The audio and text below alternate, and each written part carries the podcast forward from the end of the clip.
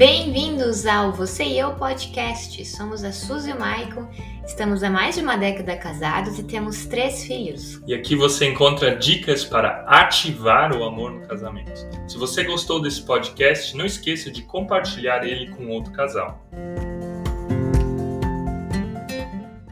Devocional de casal, bom dia, seja você bem-vindo, seja você bem-vinda. Aqui eu, você e eu, vou diminuir um pouquinho a luz nos meus olhos. Gente, se você está nos acompanhando essa semana, nós estamos falando sobre decepções. Estamos falando como superar decepções no nosso casamento, mas também na nossa vida. Nós falamos sobre reconhecer a dor, nós já falamos sobre ver o futuro, nós falamos ontem sobre processos, como viver dentro do processo. E hoje eu quero falar com você que está passando por alguma dor, que passou por alguma decepção, sobre reconstruir a confiança. Deixa eu fixar o tema aqui. Enquanto que eu vou fixando o tema, eu quero te pedir para que você que vai entrando, já entra, já deixe seu like, aperta algumas vezes aqui no coração, no canto. Assim você me ajuda, nos ajuda a fazer com que esse devocional, essa live, possa estar chegando até mais pessoas. Como você já sabe, o nosso devocional de casal acontece sempre de segundas a sextas, às 8 horas da manhã. Reconstruindo a confiança. Gente, se você assistiu aos nossos stories ontem, ainda devem estar no ar ali, você percebeu de que a gente falou sobre um tema relacionado à confiança, que é o uso do celular, que é o uso das redes sociais, né? Como lidar com isso, como compartilhar senha. E no fundo, a questão da senha, de mostrar uh, as suas redes sociais, aquilo que você tem no celular, tem a ver com a superfície tem a ver com a superficialidade de um relacionamento e não com a profundidade. Né? Aquilo é só uma consequência daquilo que nós vivemos na profundidade da nossa vida, na profundidade do nosso casamento. O que, que é a profundidade? A profundidade são os valores, a profundidade é a confiança, a profundidade é saber que a minha identidade está firmada em Deus, que eu tenho um propósito com esse Deus, quero viver na dependência desse Deus. Então a maioria das brigas que a gente tem como casal e a própria questão da confiança, ou os sinais de confiança e desconfiança, são coisas da superficialidade, são coisas de cima, né? Pensando na imagem do iceberg, são coisas dos 10% que a gente vê. Se existe confiança entre o casal, compartilhar ou não compartilhar a senha não vai ser um problema. Se existe confiança entre o casal, a, a questão das caronas, a questão de horários, a questão de tudo isso não vai ser um problema, porque os dois vão poder falar sobre isso, porque os dois vão ser abertos sobre isso, porque os dois vão se comunicar sobre isso. Então, eu quero nessa manhã te levar para profundidade, né? Levar para profundidade no sentido de refletir sobre esse valor, refletir sobre o que, que é a confiança, o que, que a confiança faz com nós no casamento, como a gente pode estar tá reconstruindo ela. Sem confiança não há cura. Sem confiança não há cura. Sem confiança não há casamento, sem confiança não há vida, sem confiança não há recomeços. A confiança, ela é para nós um valor inegociável. Tanto é que Deus colocou um mandamento, né, que é o mandamento de não adulterarás, é um mandamento de confiança, né? Para que o relacionamento esteja dentro de, de um relacionamento de confiança. E quando a confiança é quebrado, você precisa entrar num processo de reconstruir essa confiança que também é doloro, doloroso, né? A decepção, ela faz parte disso. Então a confiança, até a Suzy falou no nosso vídeo do YouTube ontem, se você não viu ainda, vai lá no nosso YouTube, dá uma olhada.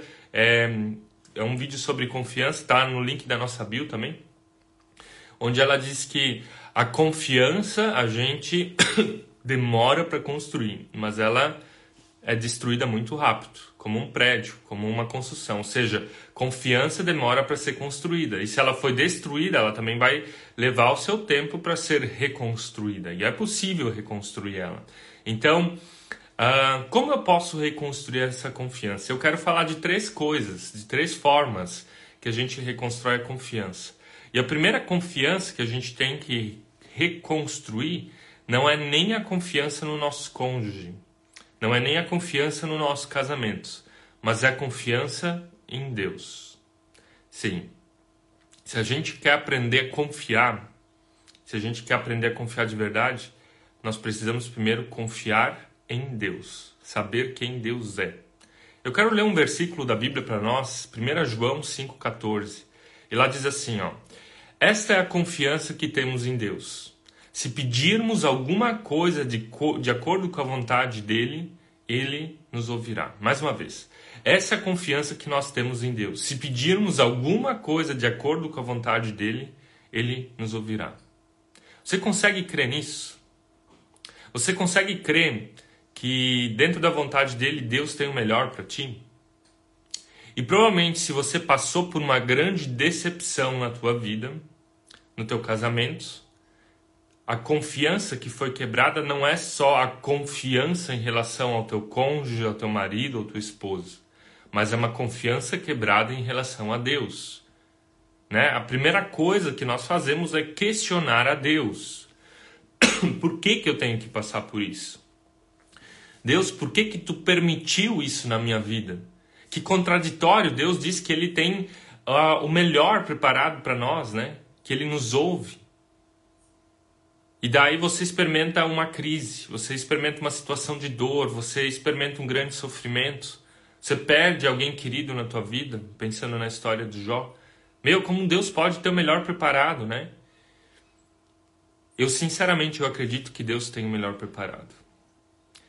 E se nós falamos que Deus tem o melhor para nós preparado, não significa que a dor não faz parte desse processo.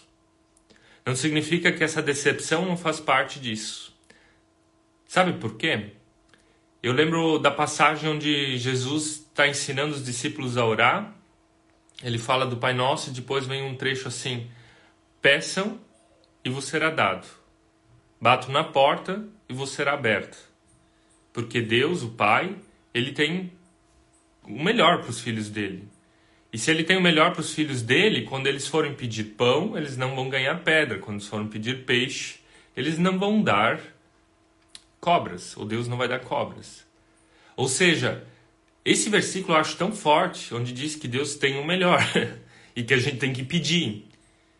E a gente, às vezes, então está numa situação de dor, de sofrimentos, e o versículo de hoje aqui, que eu estou usando como base, também fala de confiar em Deus, né? Que Deus vai nos ouvir, se está dentro da vontade dele. Como é que eu posso entender a minha crise, então? Como é que eu posso confiar num Deus que disse que vai me dar o melhor, mas no, momento eu estou experimentando o pior? Um Deus que disse que vai me abençoar, que eu só preciso pedir, mas eu passei por uma grande frustração. Deus tem três respostas que ele nos dá quando nós pedimos algo. A primeira resposta de Deus é sim. Imediatamente. Acontece. Milagres são instantâneos. Você pediu algo para Deus, aconteceu. Eu já experimentei isso em coisas muito pequenas. A outra resposta de Deus é espere. Não é o teu tempo ainda. Você não está preparado para viver isso. Vai chegar o momento certo. E geralmente algumas coisas na nossa vida a gente vai sendo grato e entende quando a gente passou por isso. Tem uma frase do, de um teólogo dinamarquês, o Kierkegaard, que ele diz que a vida nós vivemos para frente, mas entendemos olhando para trás.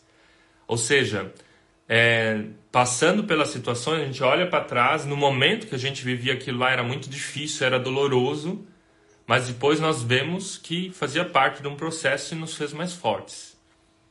Então a segunda resposta de Deus é espere. A terceira resposta de Deus é não. Não vai ganhar. Nós temos aqui três meninos e se dependesse deles, eles iam só querer comer pão com chocolate no café da manhã. Acabamos de sair do café da manhã. Iam querer só comer as coisas que eles querem. Mas se eles só comerem o que eles querem, não o que eles precisam, eles vão ficar doentes, vão ficar gripados, vão ter que ir para o hospital, vão ter que ganhar alguma injeção, vão ter que ficar de cama. Então, quando a gente quer confiar em Deus, confiar significa aceitar. Confiar significa ter fé.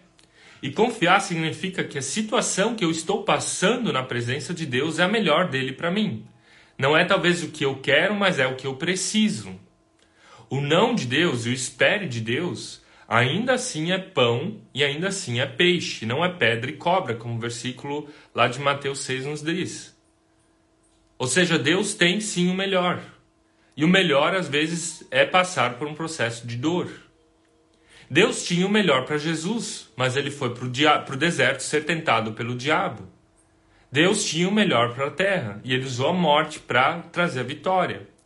Então, se o teu casamento caiu numa grande crise, numa grande decepção, talvez essa crise, essa ferida, seja justamente o motor, seja justamente aquela coisa que vai impulsionar você, vai impulsionar você como pessoa a olhar para dentro de você e olhar para dentro de todas as tuas áreas, mesmo que você não foi ocupado ocupada, mas olhar para dentro de você e se perguntar na presença de Deus o que que tu queres me dizer com tudo isso? O que que precisa ser transformado no meu interior para que meu casamento seja transformado, para que meu cônjuge seja transformado? Então a dor, o não de Deus, o espere de Deus, ainda assim está dentro da vontade de Deus e é bom.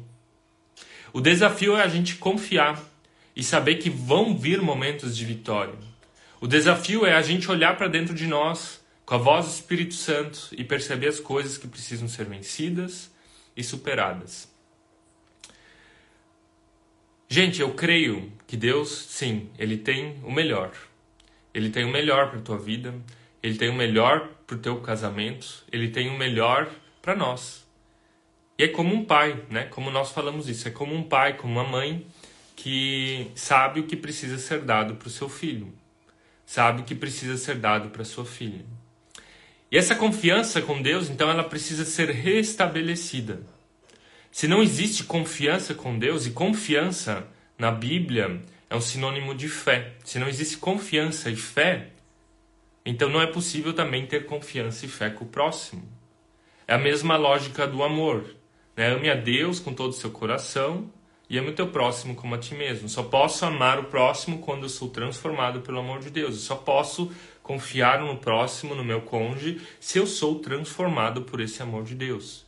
Então eu quero te convidar agora a reestruturar, reescrever a tua história com Deus.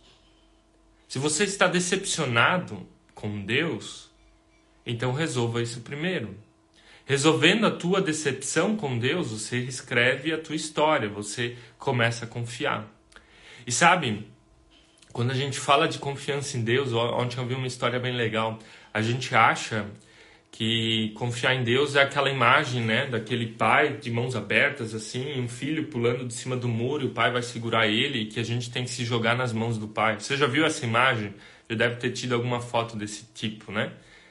Mas confiar em Deus não é isso, porque a confiança é a certeza das coisas que nós não vemos. E se eu estou vendo Deus me segurar, não é confiar. Mas confiar é mais ou menos assim: é Deus falando, vai, pula na piscina. E daí Deus pega e pula atrás e te resgata. Confiança em Deus é o que a gente não vê, é dar passos no escuro, é pular na piscina não sabendo nadar e não ter ninguém lá embaixo, mas a gente sabe que o nosso pai está do lado, ele vai pular lá dentro e vai nos socorrer. Isso que é confiar. Confiar não é ir em direção àquilo que você já conhece. Confiar é realmente dar um passo no escuro. É realmente aceitar a dor. É realmente saber que o que eu estou passando vem de Deus. E que Ele vai pular e vai me resgatar. Então eu quero te convidar nessa manhã a restabelecer a sua confiança. E a gente restabelece ela crendo. A gente restabelece a nossa confiança com fé. Desculpe a minha tosse aí, tá vindo gripe de novo. Gente, você então entendendo isso, você entendendo que você precisa primeiro confiar em Deus, então para confiar no teu cônjuge, é o primeiro passo dado. Segundo passo, você confia em ti mesmo?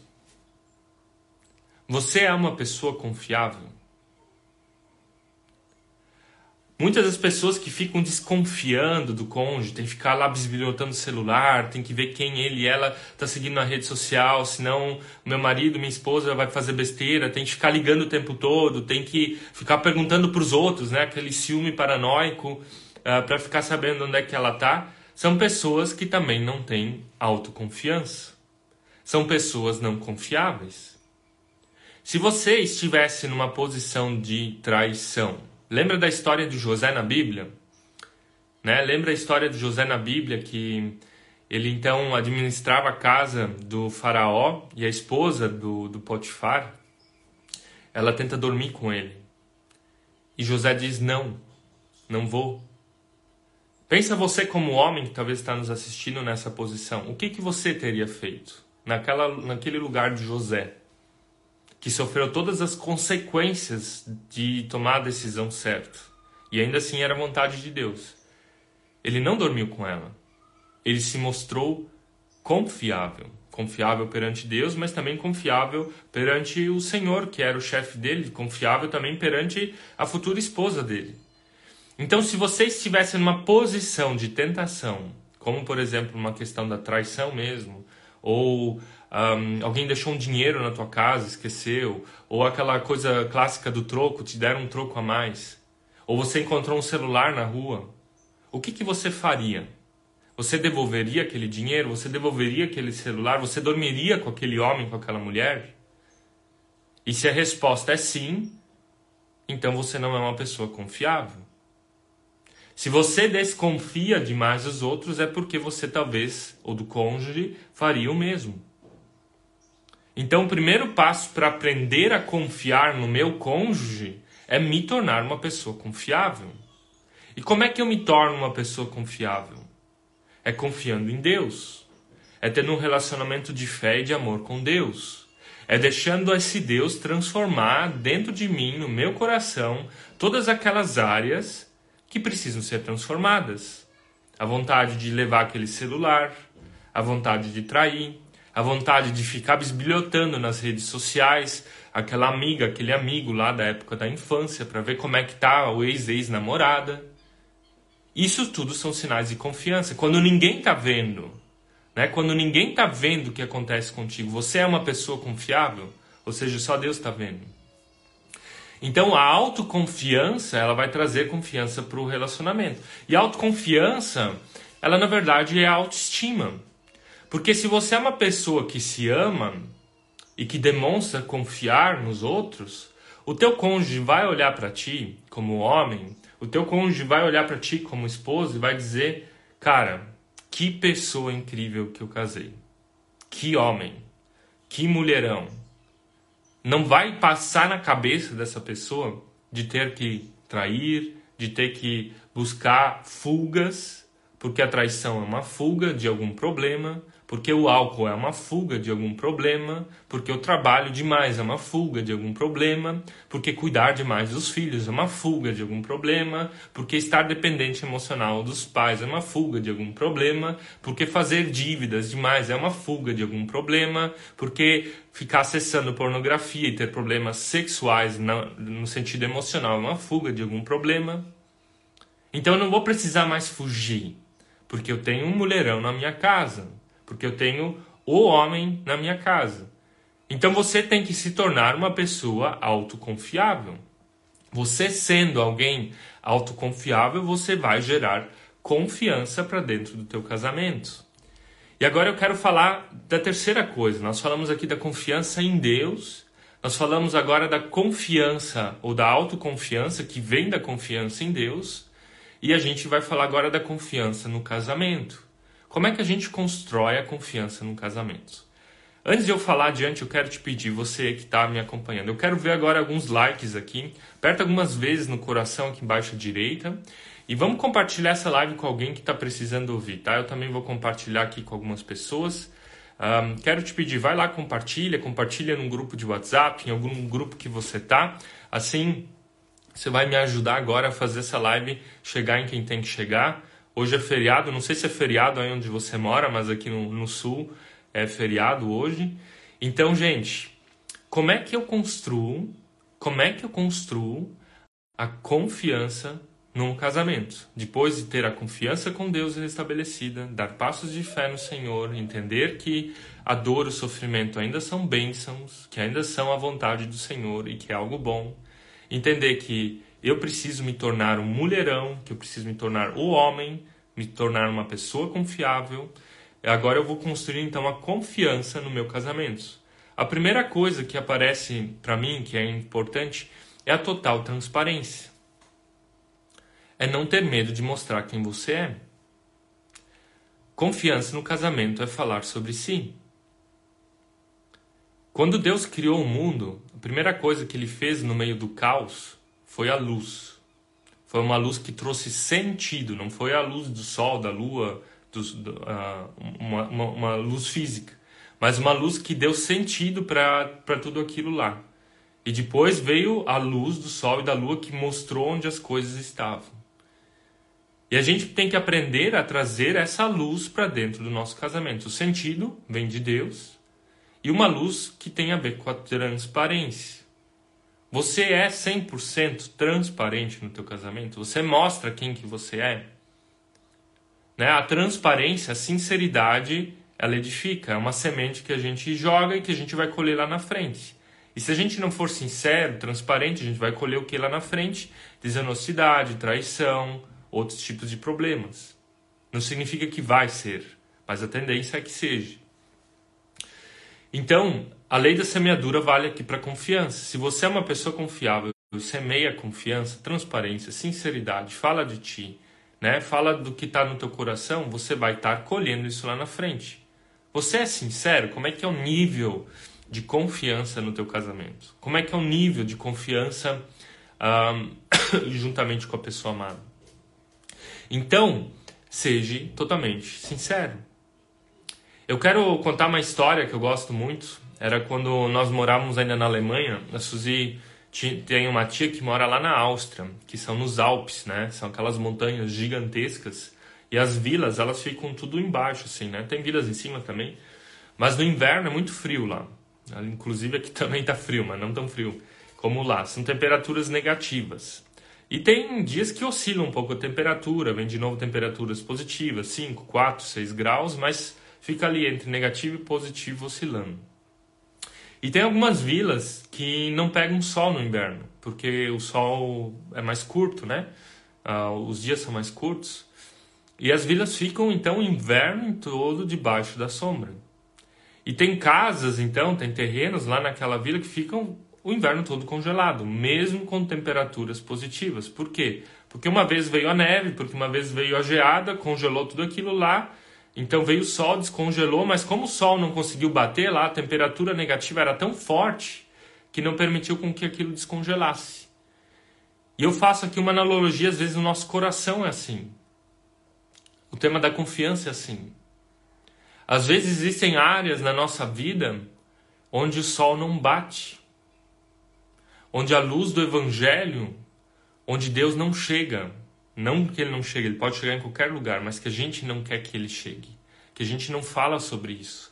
São aqueles lugares escuros que a gente sabe que doem, mas que é mais gostosinho deixar congeladinho lá, intocável, como uma casa, como um terreno congelado. Então, o, a sinceridade tem a ver com isso. tem a ver com falar o que se passa dentro de ti. E é falar para o teu cônjuge, é ser sincero. O teu cônjuge conhece os teus sonhos? O teu cônjuge conhece as tuas dores? O teu cônjuge conhece os teus melhores amigos, os teus inimigos, né? Fazem parte também da nossa vida. O teu cônjuge conhece as pessoas da tua família com qual você não te dá muito bem? O teu cônjuge conhece aquilo que você quer na vida, os teus objetivos? financeiros, pessoais, emocionais, a viagem que você quer fazer? Se você respondeu que não para essa e outras perguntas de, de se conhecer, então vocês estão precisando conversar mais. Confiança, então, se constrói conversando.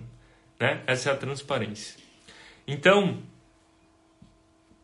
a confiança também tem a ver com tocar nos assuntos difíceis. Você consegue tocar nos assuntos difíceis? E é difícil. É difícil tocar nos assuntos difíceis.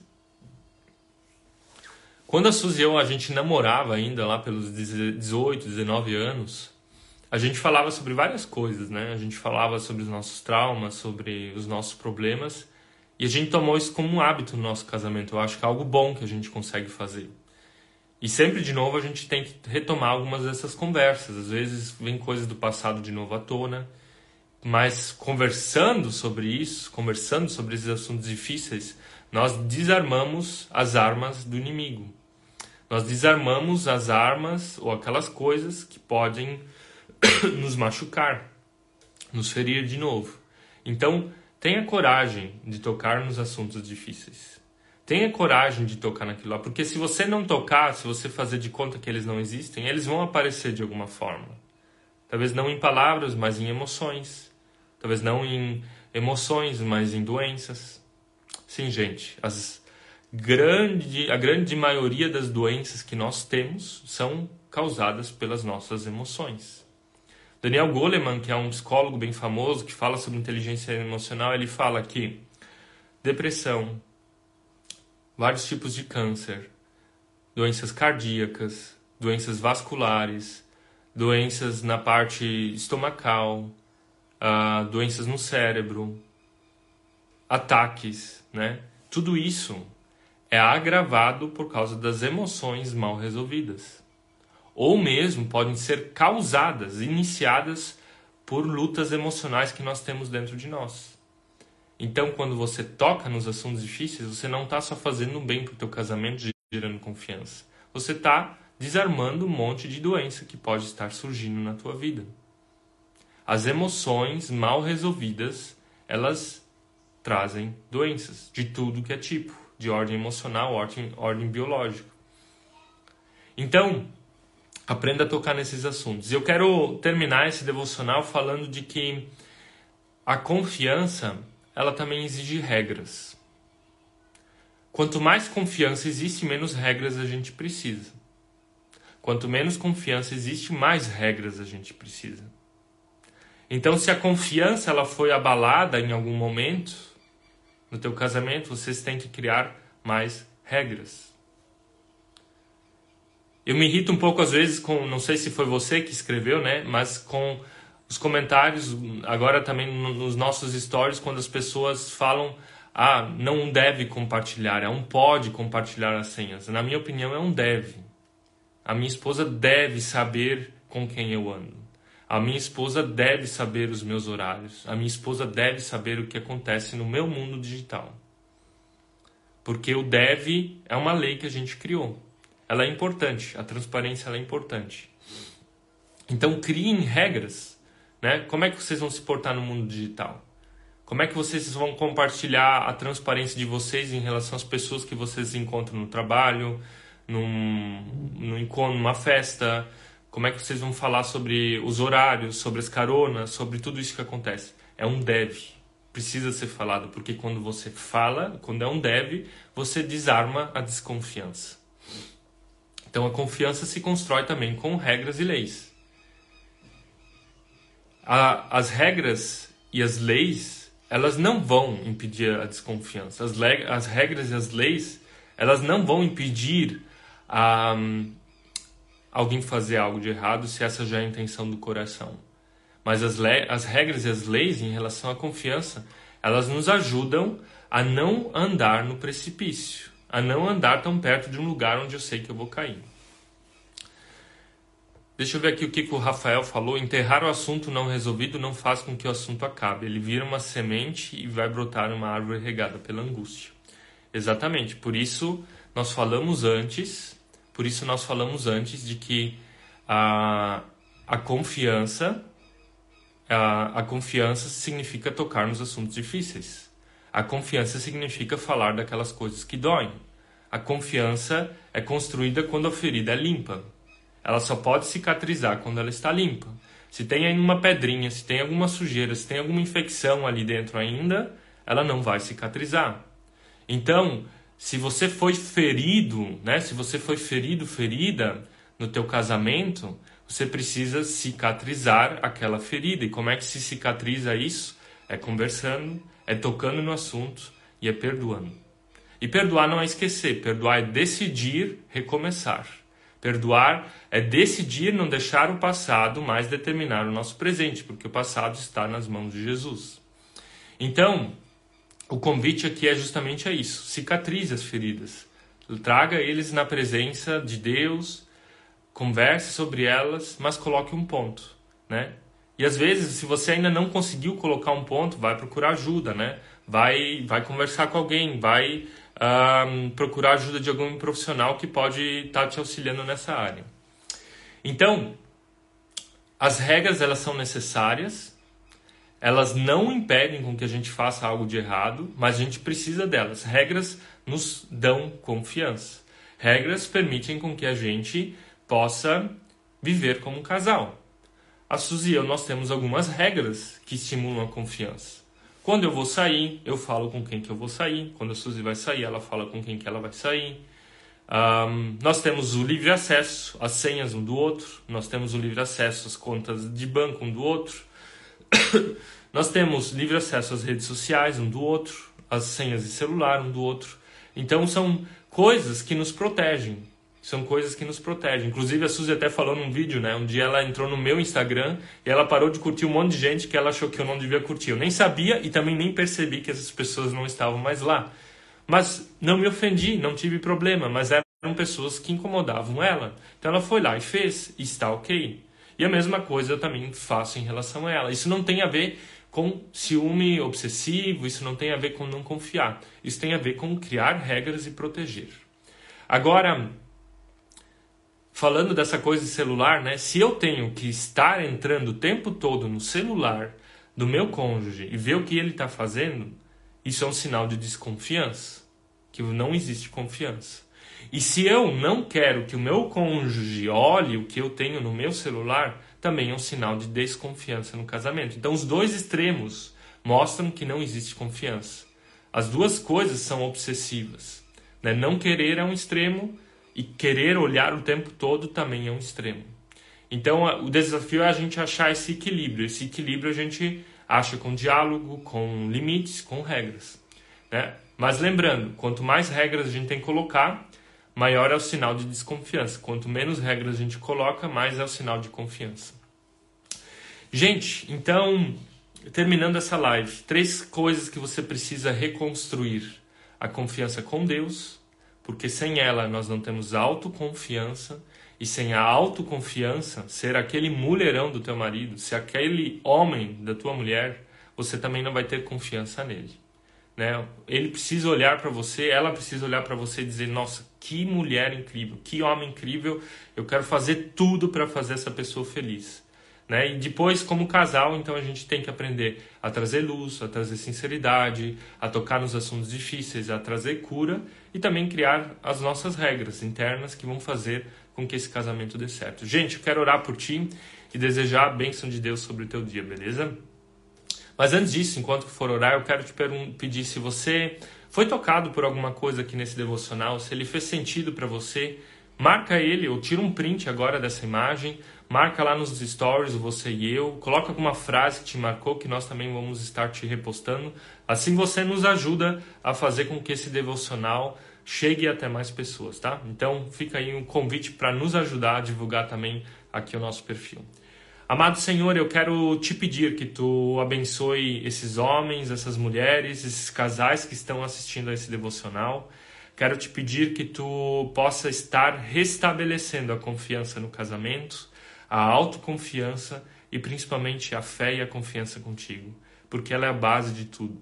Senhor, obrigado que tu nos ama, que tu confia em nós, apesar de nós errarmos contigo e que nós podemos alimentar a confiança no casamento a partir daquilo que tu fizeste por nós. Quero te pedir que tu abençoe cada casal, que tu abençoe cada homem, cada mulher nesse dia, nesse feriado, para que a confiança seja um tema de bênção no casamento e não de discórdia e de brigas. Que tu nos abençoe, ó Deus. Amém. Gente, você então é nosso convidado para amanhã de manhã, o último devocional dessa semana, às 8 horas, onde nós vamos falar então sobre amor e perdão, que faz parte também do processo de reconstruir essas decepções que a gente passa no nosso casamento. Valeu, gente. Até amanhã de manhã e que Deus abençoe teu dia. Tchau, tchau.